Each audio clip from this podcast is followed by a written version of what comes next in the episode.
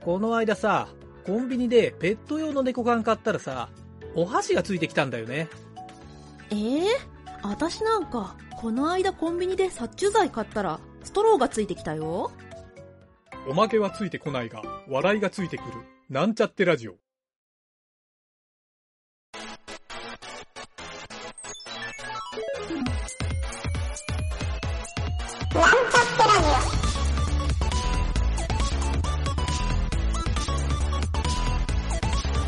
この番組は、プログラミング初心者の勉強に役立つ情報をお伝えする放送局です。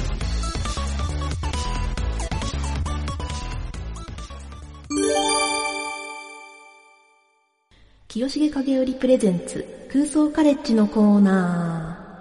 はい、どうも、ゆげたです。ー。影織です。はい、空想カレッジのコーナー。今週のテーマは何にしますか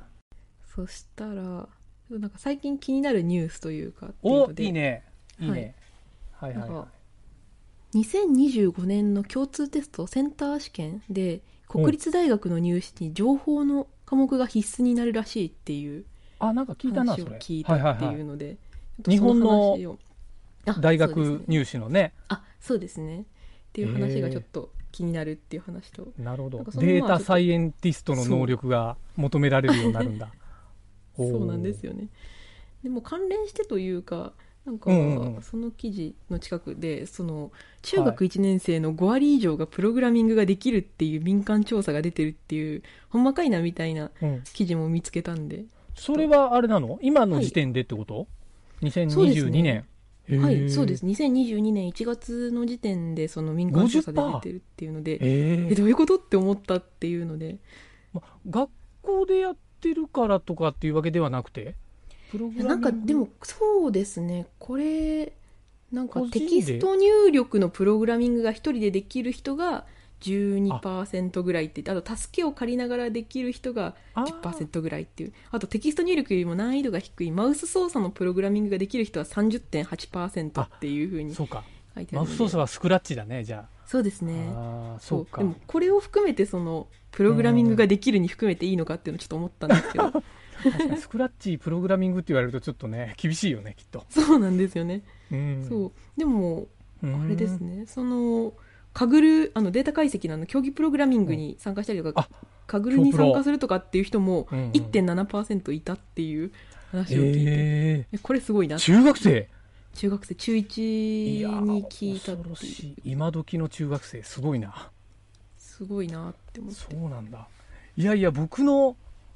中学校の時なんて もう比べ物にならないけど学校でそのパソコン自体持ってる人が本当指折りぐらいだったからねああもうだから、まあ、時代がそんだけ違うんだろうねそうでしょうねそう多分今はもうほぼなスマホ持ってる人なんてほとんどでしょきっと中学生でもあもうそうで持しょっうてるよねね当たり前にっていう影るちゃんの学生の時どうだった携帯電話私あ携帯電話ですねそうスマホが出てきたのが大学生ぐらいでああでも友達みんな持ってたえーっと私いつ頃から持ったかな自分の携帯持ち始めたのガラケー持ち始めたのうがん中学、ん高校1年生ぐらいか中3あうんあ中高校1年生ぐらいですかね多分まあだからあれだよねもうそういうの持ってさ親も心配だから子供に持たせたりするような、ねあー女の子なんか特にそういうのもあるからそうですかな ね私はもう子供用じゃなかったんですけどはいうんうんでうんも友達でそもうの高校生あのうんペアレントタルコントロールが入ったようなはいはいは携い帯持ってる人いましたねだもんね高校生で高校生でそうなんだ結あ構まあまあガチガチにそのああれですねなるほど心配だからっていうのではいうんうんうんへえそうなんだえ影うるちゃんってさ実家で、はいえっと門限とかってあった、めちゃめちゃありましたね。はい。ええそうなんだいやそうですね。どうなんだそっちが普通なのかないや、うちちょっと異常だったんで。でも確かに高校生から携帯ってことは、中学は携帯持ってなかったってことでしょ 中学は親の携帯を借りてっていう感じでしたかね。その、あーなんかどうしても連絡したい時とかっていう。もうなんかやばいな。記憶が遠い な。あマジでそう。えー、小あそうか最近でこそ本当小学校に小学生の時はに子供に携帯持たして、ほはいはらい塾通いとかするからそういうのもあるんだろうね。んそうですねうんいやそれこそ昔なんてもう俺らの時は学生の時は本当ポケベルすらなかったけどあこ僕はね、はいと高校ぐらいになってポケベルが出たけどまだそれも誰も周りも持ってなくてあはいはいはいはいそうで大学とか僕専門行ってた時にちらほほら持ってる人がいるぐらいだったのよ。あそうで僕持ってなかったらからそうポケベルのなんかほらあの数字でほら言葉を送るみたいなあれ全然はいはい分かんなくて。はいはいはいはいはいそうだから一気にね社会人になって一気に携帯買ったような記憶があるな、うーんそうまあまあそうかやっぱりうん親御さん心配なところはそうだねしっかり持たせるような気もするしねそうですねそううんあ家の電話で電話とかしてましたねそういえばするす るもうねなんかねはいそれでいや俺らの同級生俺らの時代の同級生とかみんなね、そのはい女の子に告白しますっていう時ってあ家に電話まあ学校の裏に呼び寄せるっていうパターンもあるんだけど、はいはいはい家に電話するやつが意外と多かったね もうね、えーお父さんとか出たらすごいよもそれはもううそう怖君い誰とか怖い怖っとか思って いや俺それが怖くて電話できなかったタイプだけどね はいはいはいはいはいはいそうそうそういやだから一人暮らしした初めての時にものすごい長電話した記憶があるんだよね、ああで電話料金すげえことになってんのそうでしょうねも ういやー懐かしいな、えーでもまあなんか最近の子は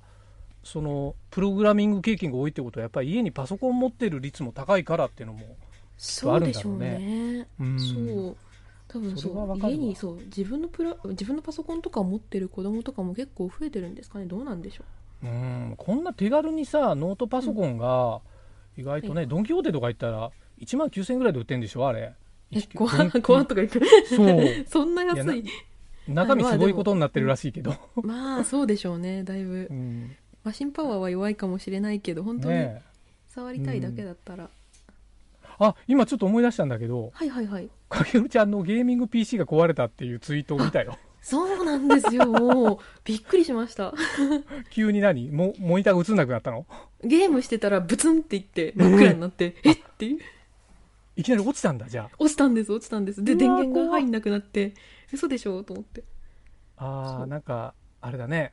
マザーボード系がいっちゃったような感じだねそうするとんな感じですよねそうでなんだろう一応あの後ろ開けてあの、うんうんうなんかおかしいことになってないか見たんですけどあメモリーとかチェックしたりあそうなんですよ、でもうんうん分かんなくってでしょうがまなあいそかうらだちょろっうとね修理屋さん持ってったいやその落ち方はもはいうね電源系かもうそう完全に基盤系な気がするからそうねなんですよバツンかバツンいやーまあデータストレージが壊れてデータが飛ぶのも嫌だけどバツンも嫌だね、あそうですねも逆にデータは生きてるかそういう意味ではデータはもう全部 Git 管理してたのであなるほどなるほど さすがそうさよかっすたがって感じではいやーはい大事だねそれそうなんですよねもうバックアップというかそうそうそうみんな大体ねあのー壊れてデータ失ってからバックアップの大事さに気がつくんだよねそれはそう本当にそうこれを経験しないと多分一丁前のプログラマーにはなれないような気もするけ ど、あ確かにそれはそうかもしれないですね うん、みんなやっぱそこでね苦水を飲んだ人がワンランク上がるんです よ確か何にの話じゃ っていうえーえそれでなんなんだっけあの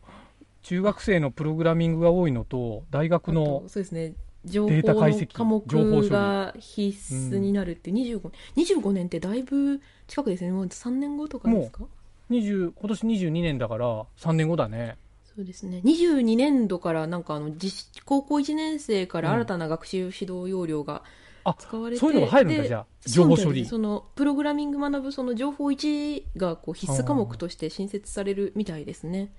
だから25年に受験を受ける人って今年高1とか来年高1とかまさにそうでっすねてことだよね、んそうですねあそうかだからそっからか25年からっていう3の年でか一応1年分浪人の人は救済措置はあるみたいですけど、そ の他そうのか科目に得点調整っていうあーでももう次かな らはもう一切っていう感じみたいなんでるほど二浪してる人はアウトなんだ アウトですねもう情報頑張ってっていうああそうかあ二浪じゃない二流かあそうか二浪浪人もそう二か浪あそうかそう浪人浪人ですすねああすなんかあれだね受験の科目が変わるって結構なことだねそう考えるともうこれまで全然そういうことってなかったみたいですけど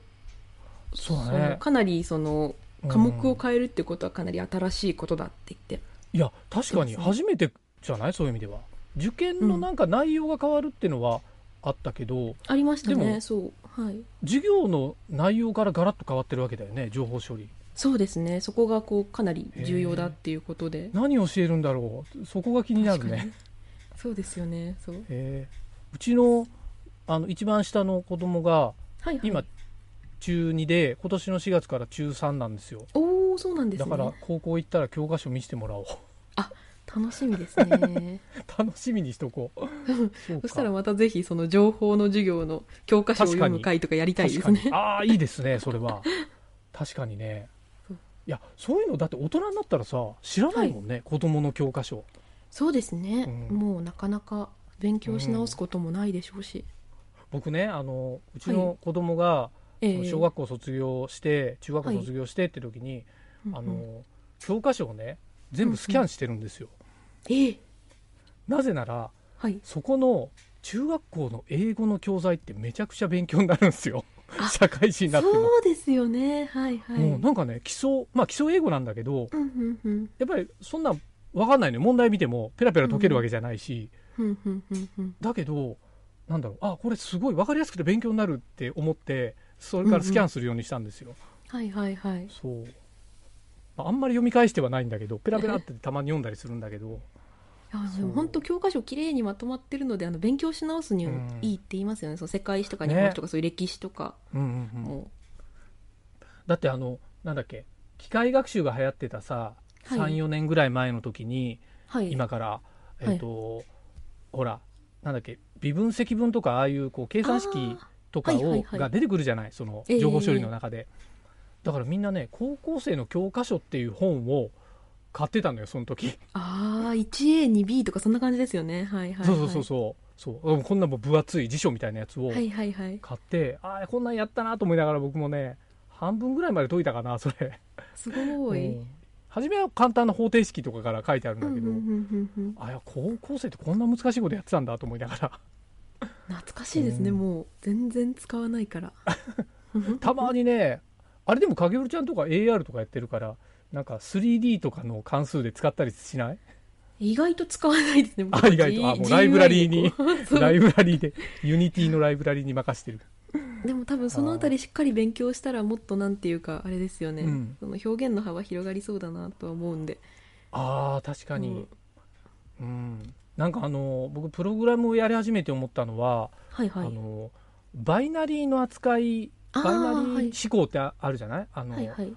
いわゆるマシン語データを解読、うんうんうん解析していったり、うんうんうんうんそうそう例えば画像ファイルのこの間やったのがはいはいはい画像ファイルのファイルタイプをもうバイナリーデータから調べるっていう JavaScript のプログラムを書いたんですよ。はいはいはいはでい初めの何ビットか取ってこの数字があればっていうだけなんだけど、あそうなんですそうそうそのなかなかね最初それに慣れなくて、うんうんうんそうちょっと戸惑ってたっていうのがあったからあこのバイナリー思考って学校で習わないなってちょっと思ったりしたんだよね。まあ二進数の話とかがちょっと出てくるとかぐらいですかねうん例えばその二進数でさん001001みたいなこうんう二進数があるじゃない、はいはいこれを1ビット右にシフトするとか左にシフトするってえシフトってそもそも何するものとかさはいはいはいはい確じゃかあにぜそう二進数の001と010を足したら何になるかとかかけたらどうなるかとか、あーこういうのってさ多分あのこう、うん、なんていうのそういう機械化とかそういうとこ行ってる人じゃないと、うんそうそうなんか理系のとこで学ばないと高校レベルじゃちょっとね分かんないじゃないバイナリちょっーのと扱難いしいかも、うん、そうでも分かるとめちゃくちゃパソコンのプログラミングがね楽しくなるんだけどねそ こがうー。んうん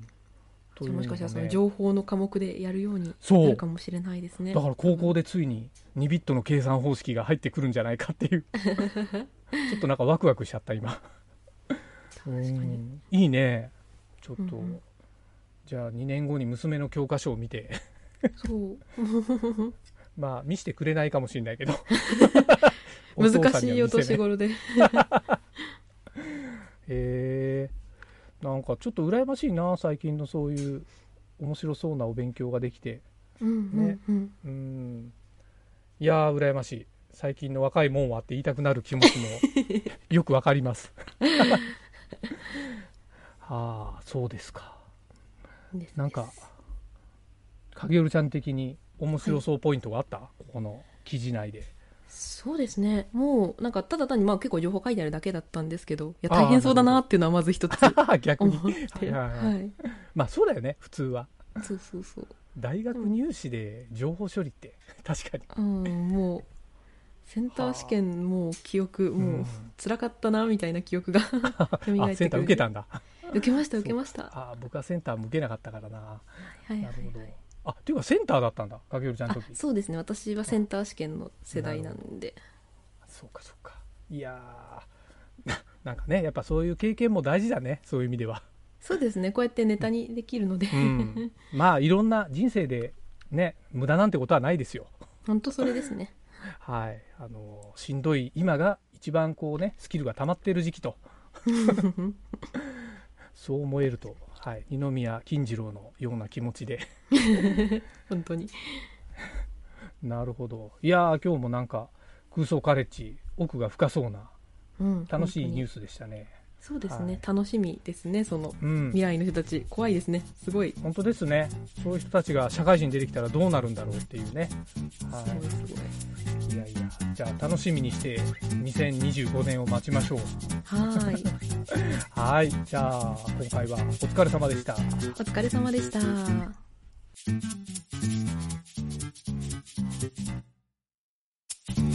番組ホームページは https コロンスラッシュスラッシュミートドットマーク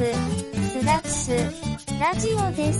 次回もまた聞いてくださいね。